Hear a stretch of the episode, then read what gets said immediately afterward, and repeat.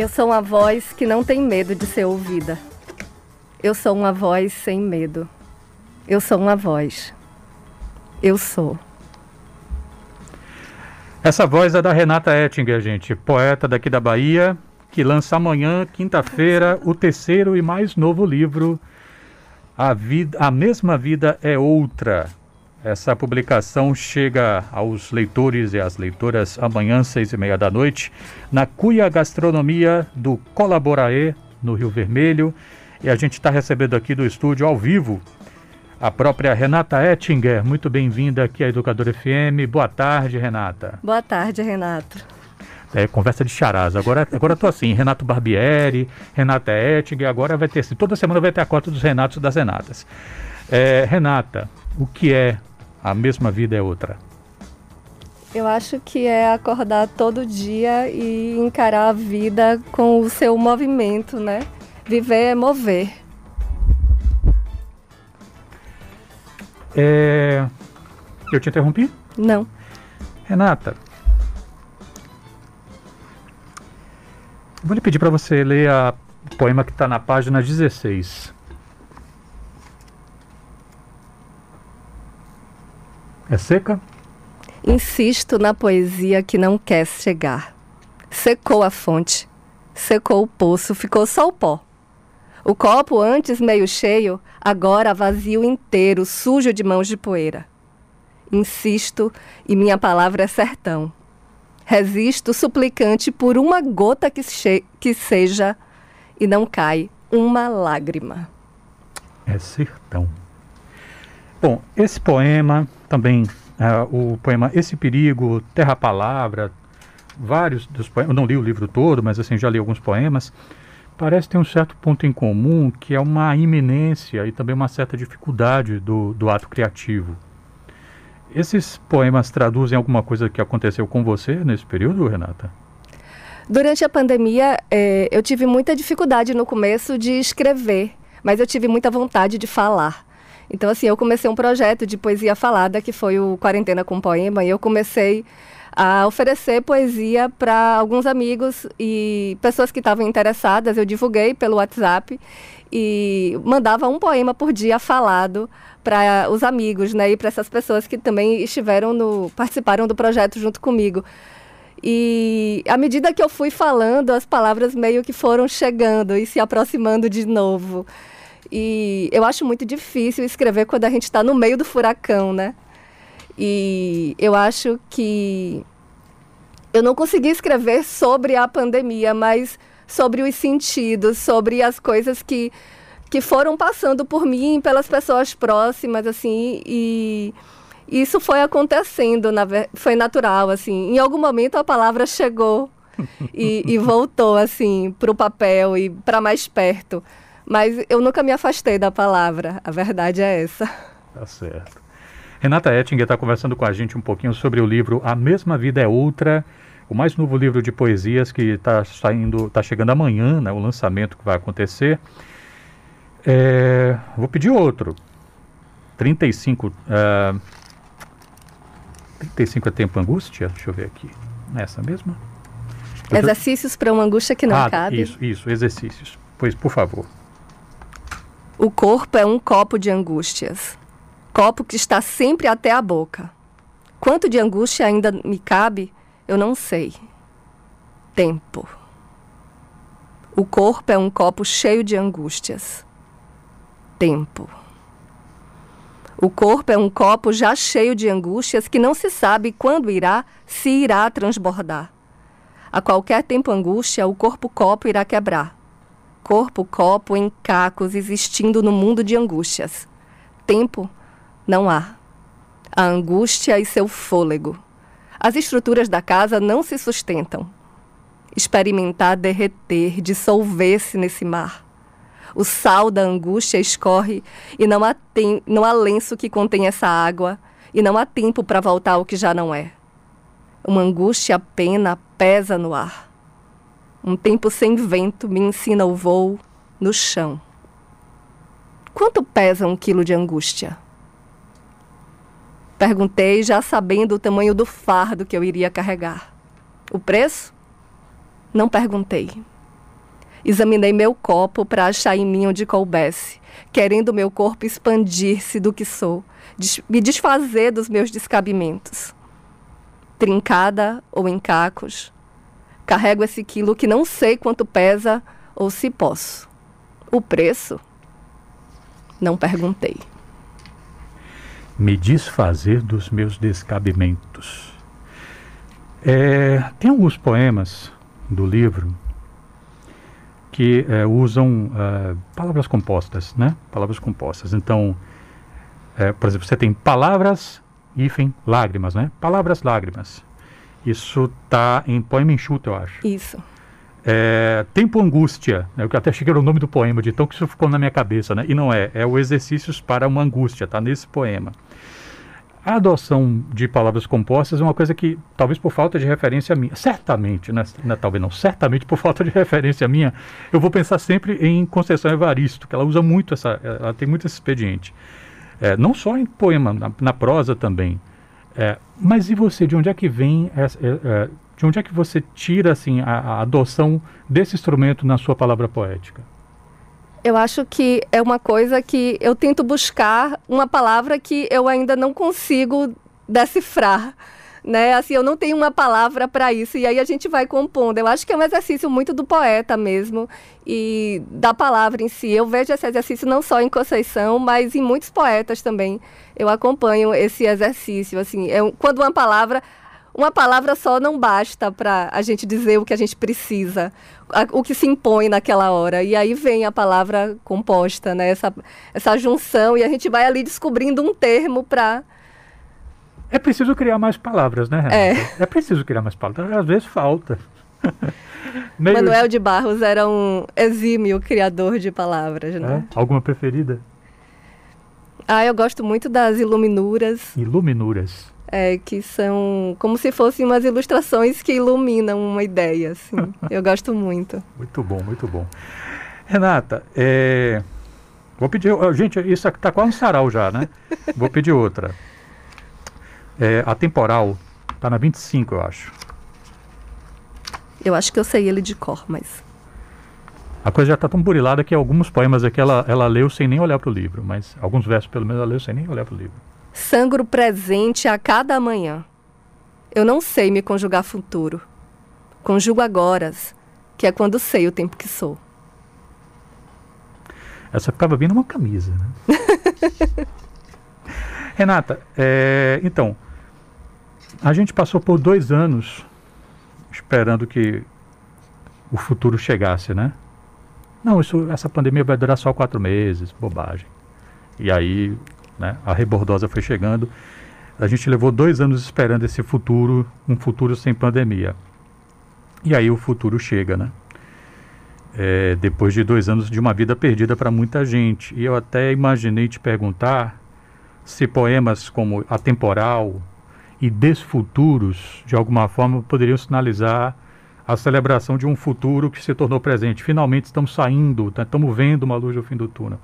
Só que se eu perguntasse isso para você, eu poderia perder de vista que os poemas às vezes nascem muito antes. Sim. Então, o que é que esses poemas, especialmente a temporal e desfuturo, representam dentro do livro? O das futuros é o seguinte. É, tá... 27. Me lembro dele pertinho aqui. Talvez não por acaso está bem perto no livro. É,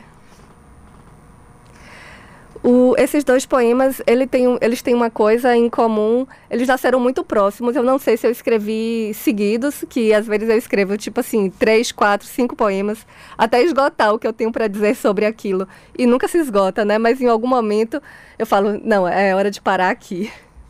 Mas é, principalmente o, o atemporal, que é o conjugo agoras, né? É, eu acho que me traz uma coisa assim da gente parar de esperar o futuro. Eu acho que no começo da pandemia eu esperava muito o futuro chegar. E eu comecei o Quarentena com Poema, o, o projeto que eu falei antes, é, esperando assim que fosse durar de quarentena que fosse durar 40. E aí meu primeiro marco foi o 40, depois foi o 60, depois foi ficando grande. Eu acabei fazendo 207, 215 dias de poemas consecutivos né? Todos os dias. Teve dia que o WhatsApp caiu, eu mandei pelo Telegram. e eu fui fazendo poesia assim, seguida, assim, não parava, porque ia chegando e eu fui vencendo as, as marcas que eu ia estabelecendo, né? E eu achei aquilo uma coisa absurda. E, assim, em algum momento eu acho que eu parei de esperar o futuro. E eu comecei a perceber que o futuro era agora. Eu acho que foi isso aí. O futuro era agora. É... Esse perigo. 13. Esse eu sei. Eu vou abrir. Uma pilha de livros caiu hoje sobre a mesa. Fui empilhando os livros poema por poema. Quando a pilha despenca, ela me lembra os poemas que eu não li. Ela me lembra os poemas que eu não escrevi, secretamente empilhados por dentro, esperando o exato momento de despencarem todos no papel, na voz, no que sou. Uma pilha de poemas espera para me ser. Eu sou essa pilha de poemas. Esse perigo de estar sempre na beira de me despencar poema inteira. Cada ouvinte que está nos acompanhando aqui, é, inclusive, né, quem quiser participar, 997 31 7762 é o número para participar, 997 31 7762, é, por onde nossa ouvinte queixuda, mas é no bom sentido, viu, Aline? É, diz aqui, boa tarde, Renato, que poemas interessantes. Bem que o livro de Renata poderia estar em um multibalaio. Olha, a Aline já está já, já tá dando queixa, qual Renata? É ela, não sou eu. É, então, eu acho que esse poema que Renata recitou, é, cada um deve ter entendido de uma forma, mas para mim chegou muito assim, me fez lembrar do Letieres Leite, que a gente perdeu no ano passado. Eu escrevi sobre ele, porque foi uma coisa muito louca, né? Perder leite de uma hora para outra, foi. como muitas pessoas falam, assim, uma biblioteca pegou fogo, né? É, e eu fiquei pensando, caramba, tudo que Letieres podia ter feito e não foi feito, porque ele não está mais aqui, não vai haver, não vai rolar. Desculpa se a pergunta for mórbida, mas eu vou fazer mesmo assim. É, se você não tivesse aqui hoje, quantos poemas teriam morrido com você, Renata, nesse momento? Eu não sei precisar. Tudo que eu escrevo está publicado. Eu tenho um blog que eh, eu registro todos os meus poemas. Bons, ruins, antes ainda, às vezes, de lapidar, mas é uma forma de eu não perder o meu acervo, assim. E tá tudo lá no Complexo de Fênix que é o meu blog. E... Complexo de Fênix. Gente, Renata, vem de Renatos, que vem do que renasce. Deve ter sido daí a piada. Foi. É o complexo de fênix.wordpress.com. É engraçado que quando eu monto os livros, os poemas já estão todos lá, né? E assim, eu, eu vou montando, assim, pelo, pela intuição, assim, vejo que conversa e eles estão todos lá, mas eu escrevo muito do que me acontece. Então eu acho que se eu morresse hoje, é, eu não tenho como precisar quanto se perde. Mas como você não morreu, e que bom que não aconteceu isso, seguinte, é, a gente ao longo desse período de reabertura, é, a gente teve a retomada das atividades culturais, inclusive, e aí eu matei a saudade da saudosa do saudoso Sarau do Porto. Sim. Você já sabe onde eu quero chegar. que foi, dessa vez foi na livraria Porto, no, era na livraria Porto dos Livros, a saudosa livraria Porto dos Livros que agora funciona online e passou a acontecer na Casa Preta. Sim. E eu fui na primeira, teve duas já na Casa Preta, eu fui na primeira. Na hora de você pegar o microfone, você chorou. Por quê? Eu vou chorar de novo. É porque aqui a gente tem uma cota de, entrevistas em que as pessoas choram. Ah, a gente está batalhando para ficar pareado com Oprah Winfrey, uma coisa assim. Tá certo. É, eu me construí como poeta também no Sarau do Porto. É, foi onde eu disse em público pela primeira vez um poema meu. Eu nunca tinha dito, eu sempre falava poemas. De quando eu comecei a dizer poemas para cá, eu nunca tinha dito um poema meu em público. E assim, teve um, um momento no Sarau do Porto, essa história é ótima. Eu estava no aniversário de minha mãe e uns amigos de minha mãe, fale um poema, fale um poema. E eu já tinha estragado, isso bebendo, né? Já tinha estragado Cecília, Elisa Lucinda. e aí eu cheguei no Sarau do Porto, saí do aniversário, fui pro Sarau. E quando eu cheguei lá, eu fiz. Quando me chamaram, né? Já tinham me inscrito, quando me chamaram, é, eu falei, gente, olha, hoje eu já estraguei Cecília, Liz, então agora eu vou falar um poema meu, que se eu estragar não tem mais problema. e foi onde eu comecei a falar meus poemas e fui super bem recebida e tenho um, uma relação de, de carinho enorme com o Porto dos Livros, também por isso, né? Não só pelos amigos, mas também por isso, assim, que foi onde eu me construí como poeta. E voltar ao sarau depois de, desse tempo, né? De, desses dois anos, dessa pausa de falar olhando no olho das pessoas e dizer ali, estar presente, poder abraçar os amigos e tudo, foi muito emocionante. É, o, o Porto dos Livros, o Sarau Porto dos Livros, né? Que é, Carla e Lúcio Urbaneto, né? É, é tocaram com a, a, a, tendo à frente o Thales Castro, Felipe Lourenço e Daniel Farias, né, o nosso abraço aqui para eles. É, queria passar aqui umas mensagens de ouvintes. Pera, gente, calma que eu vou, ler, eu vou tentar aqui, ó. Maísa. Boa tarde, sou Maísa Miranda. Queria mostrar minha admiração pela força poética de Renata, cuja metalinguagem reverbera verdade, lirismo e estética de prima.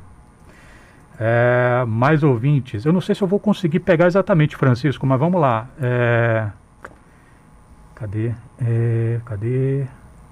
Ela está falando da força diante das intempéries da vida nesse primeiro poema que leu. O primeiro poema que você leu foi qual mesmo aqui? Tô, tô... Desculpa, Francisco, eu não bebi, mas já estou ficando meio torto aqui de poema. Já foram tantos. É, mas, ela, mas ele pergunta aqui, né? Está falando da força. Qual foi, rapaz? Eu acho que foi a. Deve ter sido a 17, né? Terra Paula. Acho que foi 17. Ou foi seca? Foi seca. Foi seca. Foi seca. É, é isso? É, ela está falando da força é, diante das intempéries da vida? Eu acho que também cabe. É porque eu acho que cada um lê e escuta né, o, o poema com o que traz em si. Então eu acho que cabe sim as intempéries da vida. Ah, nós, ainda aqui o, o, Francisco, falando aqui sobre né, a finitude, né? Quando se for, que é o destino de todos nós, deixará uma biografia poética, diz aqui o Francisco. Mais ouvinte mandando mensagem. Cadê, rapaz? Ah, pô, João Vanderlei de Moraes Filho, poeta, né? Nome importante né, do, do, da poesia do Recôncavo Baiano, ele, ele diz aqui, Complexo de Fênix, Boa poética, uma boa conversa, boa poesia. Que a poesia não morra. Não deixemos de firmar. Bote, aí ele botou aqui hashtag, bote poesia na sua vida. Que venham outros tantos saraus, outros tantos poetas axé, diz aqui o Vanderlei. E mais mensagem aqui, o Marcelo Sandro. Que problema ter uma, uma poeta no estúdio. Vício de ouvir poesia. Muitos sentimentos de poesia da Renata estão em mim.